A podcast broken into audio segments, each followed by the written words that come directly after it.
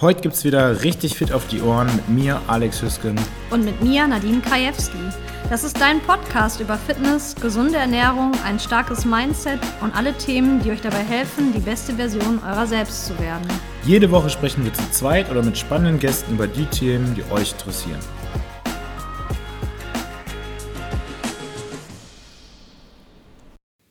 Hallo und herzlich willkommen zu einer neuen Episode von Fit auf die Ohren. In dieser Woche gibt es wieder eine Episode alleine mit mir, eurem Host Alex Hüsken, und ich freue mich, dass ihr eingeschaltet habt. Vielleicht hört ihr das schon am Montagmorgen, vielleicht auch im Laufe der Woche. So oder so soll es heute um äh, die sogenannte Morning Routine, also um eine Morgenroutine gehen. Und das Thema, das brennt mir schon sehr lang unter den Nägeln. Und Nadine und ich haben uns entschlossen, ähm, dass, dass ich erstmal äh, ja, jede Woche eine oder dass ich in jeder Episode dabei bin und sie jede zweite Woche, da sie beruflich äh, doch aktuell etwas mehr eingebunden ist als ich. Vielleicht wisst ihr es vielleicht nicht. Sie leitet ja das Live-Studio in Dienstlaken. Das sind insgesamt drei ähm, Studios und äh, sie ist dafür das größte der drei Studios, also den Sportpark verantwortlich. Und das heißt, ich habe heute oder in diesen Solo-Souls immer so ein bisschen mehr ja, Freiraum. Ähm, soll nicht heißen, dass sie mir sonst immer die Themen aufdrückt, ganz im Gegenteil.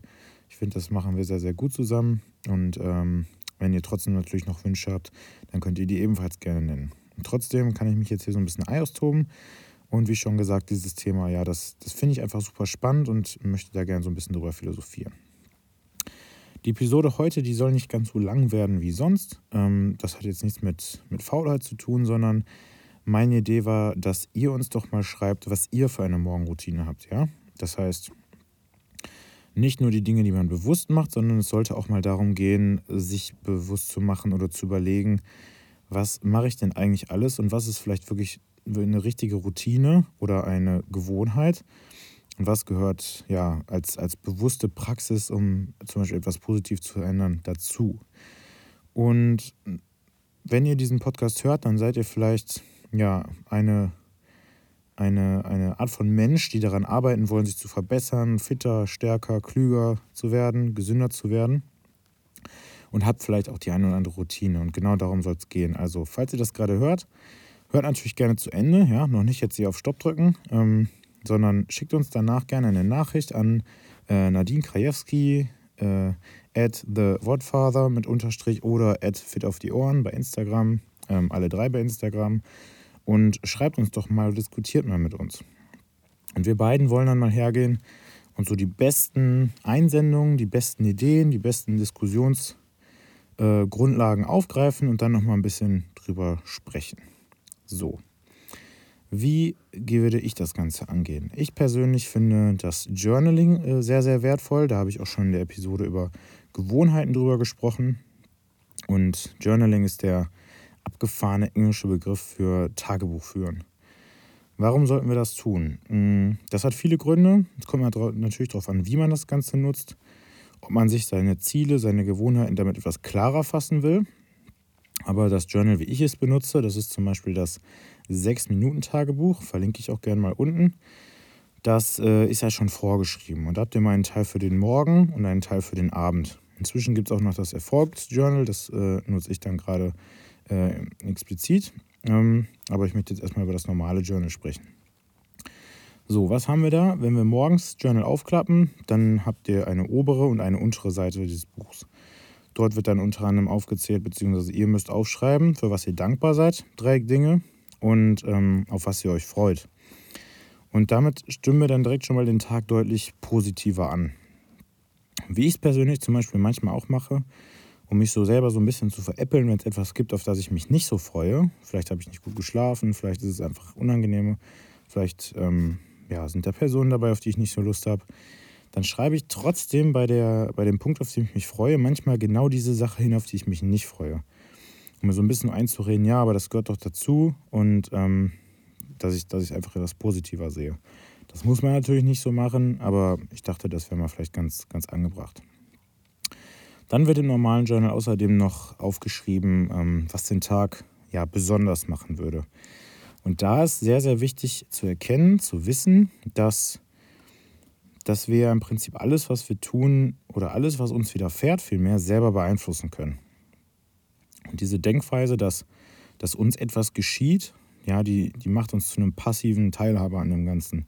Ja, wir können nur zuschauen, wir können nicht reagieren, wir können nicht handeln, wir können es nicht bestimmen. Und das bringt einen immer in eine Art Opferrolle. Wenn man sich aber das Ganze so visualisiert, dass alles im Prinzip in der eigenen Macht steht, dann steht man viel, viel besser da.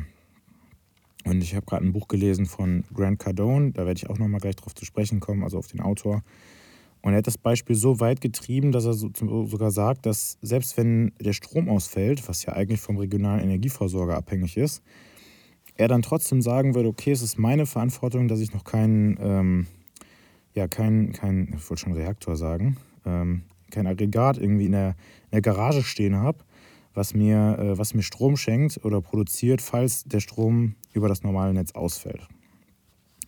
Und das hat den Vorteil, dass wir selbst in der schlechtesten Sache immer noch was Positives sehen können und zumindest irgendeine Kleinigkeit raushauen können. Ja? Also wenn ich mir jetzt das Bein breche, weil mir äh, jemand einfach ja, ins Auto gefahren ist, obwohl er rot hatte, dann kann ich da natürlich schon relativ wenig dafür. Aber ich kann trotzdem bestimmen, wie ich damit umgehe. Zum Beispiel, dass ich mir dann einen Haufen Bücher bestelle, die ich lese, statt äh, in Selbstmitleid zu ertrinken und, weiß ich nicht, Playstation zu spielen. Ähm, aber nicht vom Thema abkommen. Also, wir wollen im Journal im Prinzip aufschreiben, was würde den Tag besonders machen und sollten das Ganze so visualisieren, dass, äh, ja, dass wir es als unsere, ja, in, in unserer Macht stehend ansehen. Wenn ich da jetzt nur hinschreibe, was wird den Tag besonders machen, schönes Wetter oder im Lotto gewinnen, dann habe ich da relativ wenig oder gar keinen Einfluss drauf. So, meine nächste Routine wäre dann Kaffee trinken. Das ist wahrscheinlich nicht nur bei mir so. Ähm, ich trinke am liebsten Cold Brew Kaffee, falls das jemand kennt. Ähm, super Sache. Wird es bald bei Starbucks leider nicht mehr geben, ist immer nur im Sommer, aber ich mache es natürlich eh selbst. Und ja, Kaffee ist natürlich eigentlich ein sehr, sehr ja, leckeres Getränk, finde ich zumindest. Ähm, aber viele unterschätzen, dass es ja eigentlich zum einen eine Droge ist, ein Suchtmittel, Koffein, und zum anderen aber auch ein sehr, sehr potenter Cocktail an Stoffen, an Pflanzenstoffen.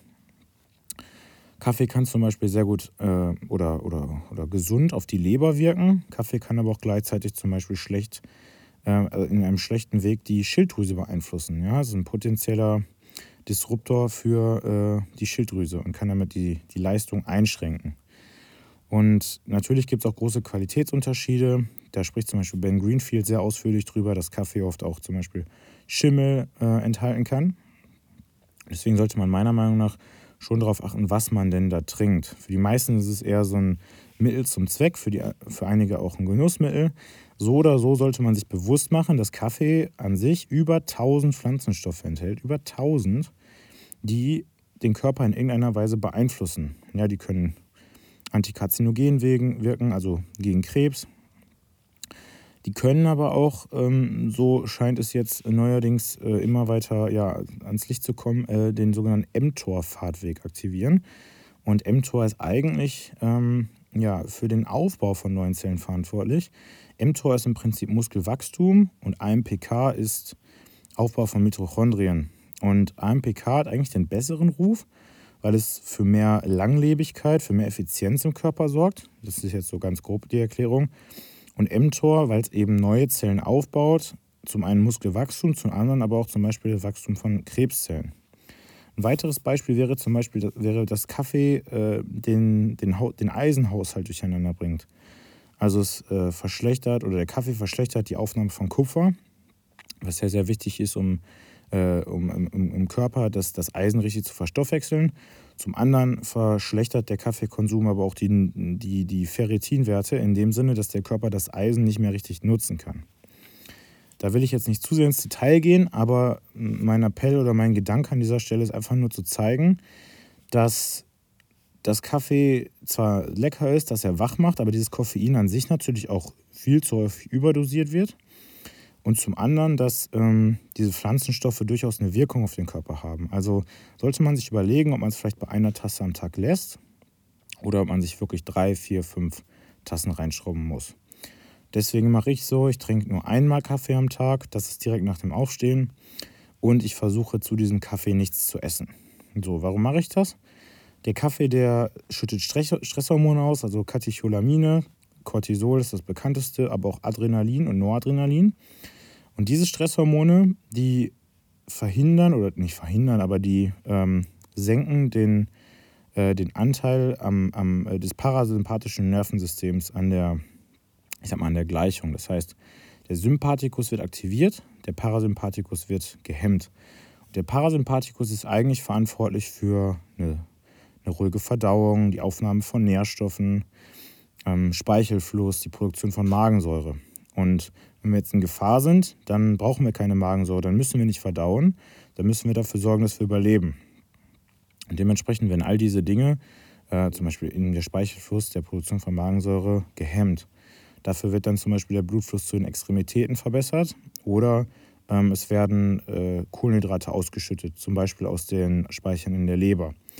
Das heißt, dieses Cortisol, das hilft dem Körper dabei, Blutzucker zu mobilisieren oder, oder Treibstoff zu mobilisieren, der uns hilft zu überleben.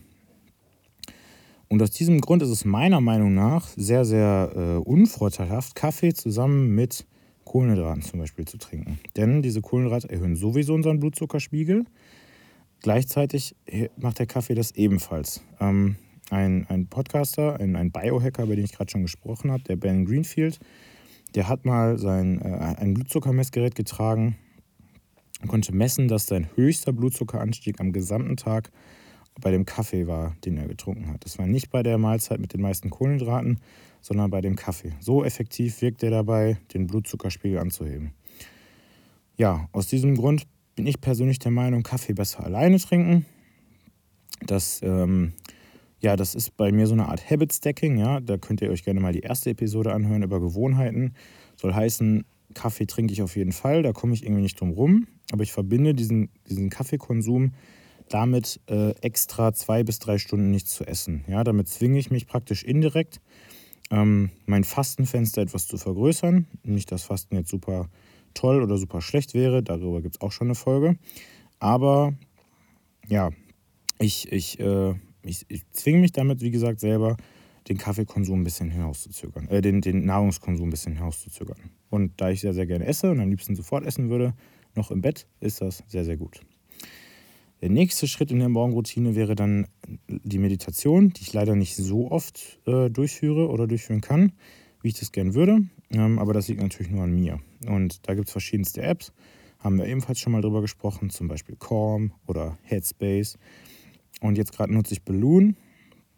Falls ihr das Gefühl habt, ich habe Schlafprobleme, ähm, ich kann mich nicht mehr so gut erholen, in meinem Kopf schwirren zu viele Gedanken rum, dann ist diese Kombination aus Journaling und Meditation zum Beispiel eine sehr, sehr gute Sache. Denn Meditieren an sich soll uns dabei helfen, nicht zu denken. Denn das macht man ja letztlich beim Meditieren.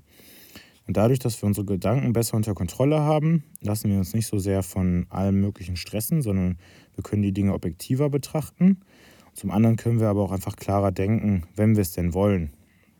Und wenn ich dann zum Beispiel viele Gedanken im Kopf habe, viele Dinge, die mich beschäftigen, dann schreibe ich zuerst in meinem Journal auf, zum Beispiel, was ich erledigen will oder was ich noch erledigen muss und kann dann danach deutlich besser und effizienter meditieren. Und meines Wissens nach ist die Meditation morgens sinnvoller als abends, denn ähm, so habt ihr so gesehen den ganzen Tag was davon. Und wenn man es abends macht, dann ist die Chance relativ hoch, dass man dann vielleicht müde ist oder andere Termine hat oder einfach keine Lust hat. Und man sich denkt, ja, ich kann ja auch einfach direkt ins Bett gehen. Und letztlich ist es natürlich abhängig davon, was äh, in, am besten in euren Alltag passt. Aber ich würde empfehlen, die Meditation morgens direkt nach dem Aufstehen durchzuführen, wenn man das denn möchte. Es muss ja auch nicht ewig lange sein. In diesen Apps gibt es, wie gesagt, Routinen von fünf bis zehn Minuten. So, eine weitere Routine von Grant Cardone, die ich jetzt äh, neu aufgegriffen habe, beziehungsweise die ich mal so kurz aufzeigen wollte, ist, dass er, dass er morgens zusätzlich seine Ziele aufschreibt. Aber das sind nicht die Ziele für den Tag oder für die Woche, sondern globale Ziele. Und er ist ein großer Verfechter davon, dass man seine Ziele größer steckt, als, äh, ja, als es nicht als es realistisch ist, aber als man es vielleicht eigentlich machen würde. Das heißt, wenn, wenn ich mir denke, ich würde gerne mein Gehalt erhöhen, ich will jetzt auch gar keine Beträge nennen, dann, ich sage mal von, von 2000 auf 3000 Euro oder so, dann sagt er, am besten sollte man alle Ziele einfach verzehnfachen. Mit dem, mit dem Hintergrund, dass man meistens sowieso seine Ziele nicht erreicht, weil man immer irgendwo ein bisschen zurücksteckt. Das heißt, wenn ich mir vornehme, 10 Kilo abzunehmen, nehme ich vielleicht ja, 2 Kilo ab, 3 Kilo ab, vielleicht nehme ich 10 Kilo ab. Ist aber die Frage, in welchem Zeitraum. Wenn ich mir vornehme, ich möchte mehr verdienen, dann kriege ich vielleicht eine kleine Halserhöhung und so weiter und so fort. Wenn ich mir vornehme, 200 Kilo Backsquat zu haben, dann ist es schon ein relativ knackiges Ziel. Und ich kann mir natürlich nicht das Zehnfache davon vornehmen, aber ich werde dann daraufhin trainieren. Aber er, sagt, dass fast immer irgendwas auf der, auf der Strecke bleibt. Und wenn man das Ganze deutlich höher ansetzt, dann muss man erstens massivere äh, ja, Aktionen oder, oder, oder ja, Tätigkeiten ausüben. Er sagt immer Massive Action, deswegen habe ich das so kacke gerade übersetzt. Massive Action, also wirklich komplett durchziehen, Vollgas geben. Und selbst wenn man dann ein bisschen zu kurz kommt und nicht ganz sein Ziel erreicht, dann ist man immer noch viel, viel weiter gekommen, als wenn man seine Ziele sehr, sehr gering ansetzt. Ob das jetzt so ist, das muss natürlich jeder für sich selbst bestimmen. Auch dazu könnt ihr uns gerne mal eine Nachricht schreiben. Aber ähm, das ist auf jeden Fall so seine Denkweise. Und wenn er seine Ziele dann aufschreibt, dann schreibt er sie immer so auf, als ob sie schon geschehen wären. Also sowas wie, ich führe eine glückliche Ehe, ich habe zwei gesunde, tolle Kinder und so weiter und so fort. Ich, er ist halt sehr geschäftsorientiert, deswegen sehr viele Ziele dabei, aber er schreibt dann zum Beispiel auch auf, ich bin in der Topform meines Lebens, ich habe tolle Blutwerte und so weiter und so fort. Das macht er tatsächlich jeden Morgen und jeden Abend und ich möchte für mich einfach mal testen, wie das Ganze mein Leben oder meine Handeln beeinflusst. Jetzt möchte ich noch mal ganz kurz auf ein paar schlechte Routinen äh, eingehen. Vielleicht erkennt ihr euch dabei bei einigen Dingen wieder. Und die meiner Meinung nach schlechteste oder schlimmste Routine am Morgen ist ein Frühstück ohne Protein. Da hat zum Beispiel Charles Poliquin sehr oft drüber gesprochen. Das war einer der erfolgreichsten Trainer, der sehr, sehr viele Olympiagewinner produziert hat bzw. trainiert hat. Denn die Neurotransmitter, also die Stoffe, die in unserem Hirn dafür verantwortlich sind, dass Nerven untereinander kommunizieren können, dass äh, Hormone ausgeschüttet werden, dass überhaupt irgendwas passiert, die basieren alle auf Protein bzw. auf Aminosäuren. Und seine Argumentation war, dass wir morgens Protein zuführen sollten, damit der Körper damit erstmal arbeiten kann.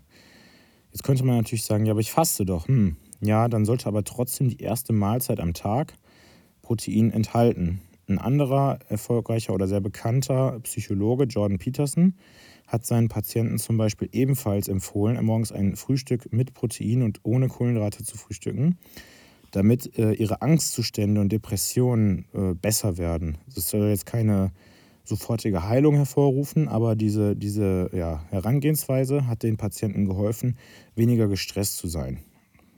Das kann natürlich vielerlei Gründe haben. Zum einen, dass wir durch ein sehr, sehr kohlenhydratreiches Frühstück, meistens ist es ja auch zuckerhaltig mit Müsli, Nutella, Marmelade etc., starke Blutzuckerschwankungen haben. Und diese Blutzuckerschwankungen wiederum führen zu starken Ausschüttungen von Stresshormonen. Und das können wir verhindern. Morgens Protein, dann haben wir einen konstanten Blutzuckerspiegel über den gesamten Morgen bzw. über den gesamten Tag. Wenn ich jetzt gar nicht frühstücke, dann ist meine erste Mahlzeit einfach ein bisschen später.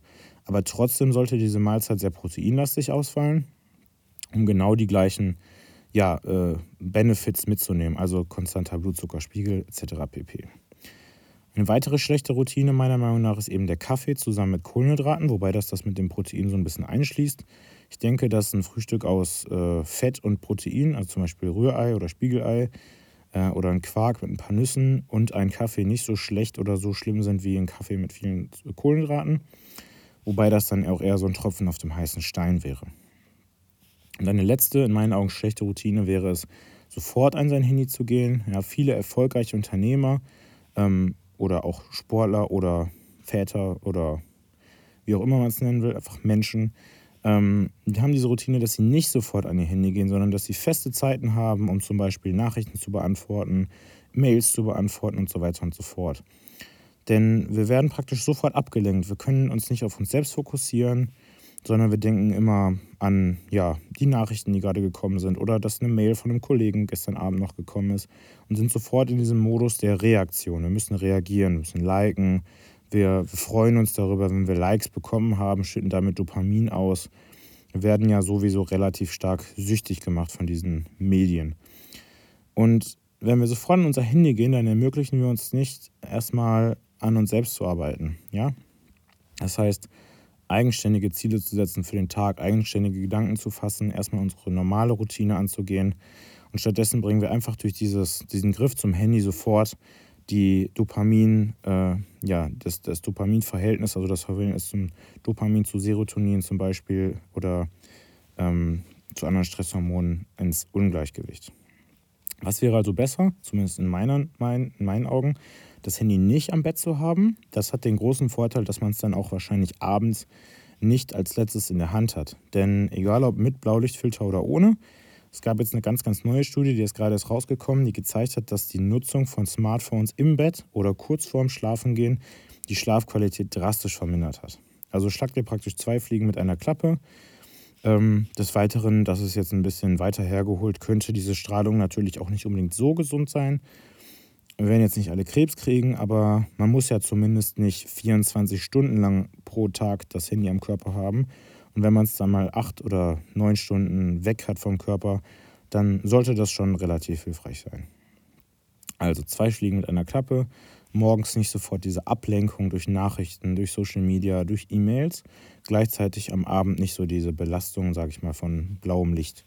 Wie sollte man also aufstehen? Natürlich am besten ohne Wecker, das kriegen die meisten nicht hin. Also kauft euch einen normalen Wecker. Sollte eigentlich kein Problem sein, ist meiner Meinung nach eine sehr, sehr gute Investition. Denn wenn man keinen normalen Wecker hat, dann muss man ja zwangsweise fast schon sein Handy nehmen heutzutage. So, das war jetzt eine relativ kurze Episode. Wie gesagt, noch einmal der Aufruf.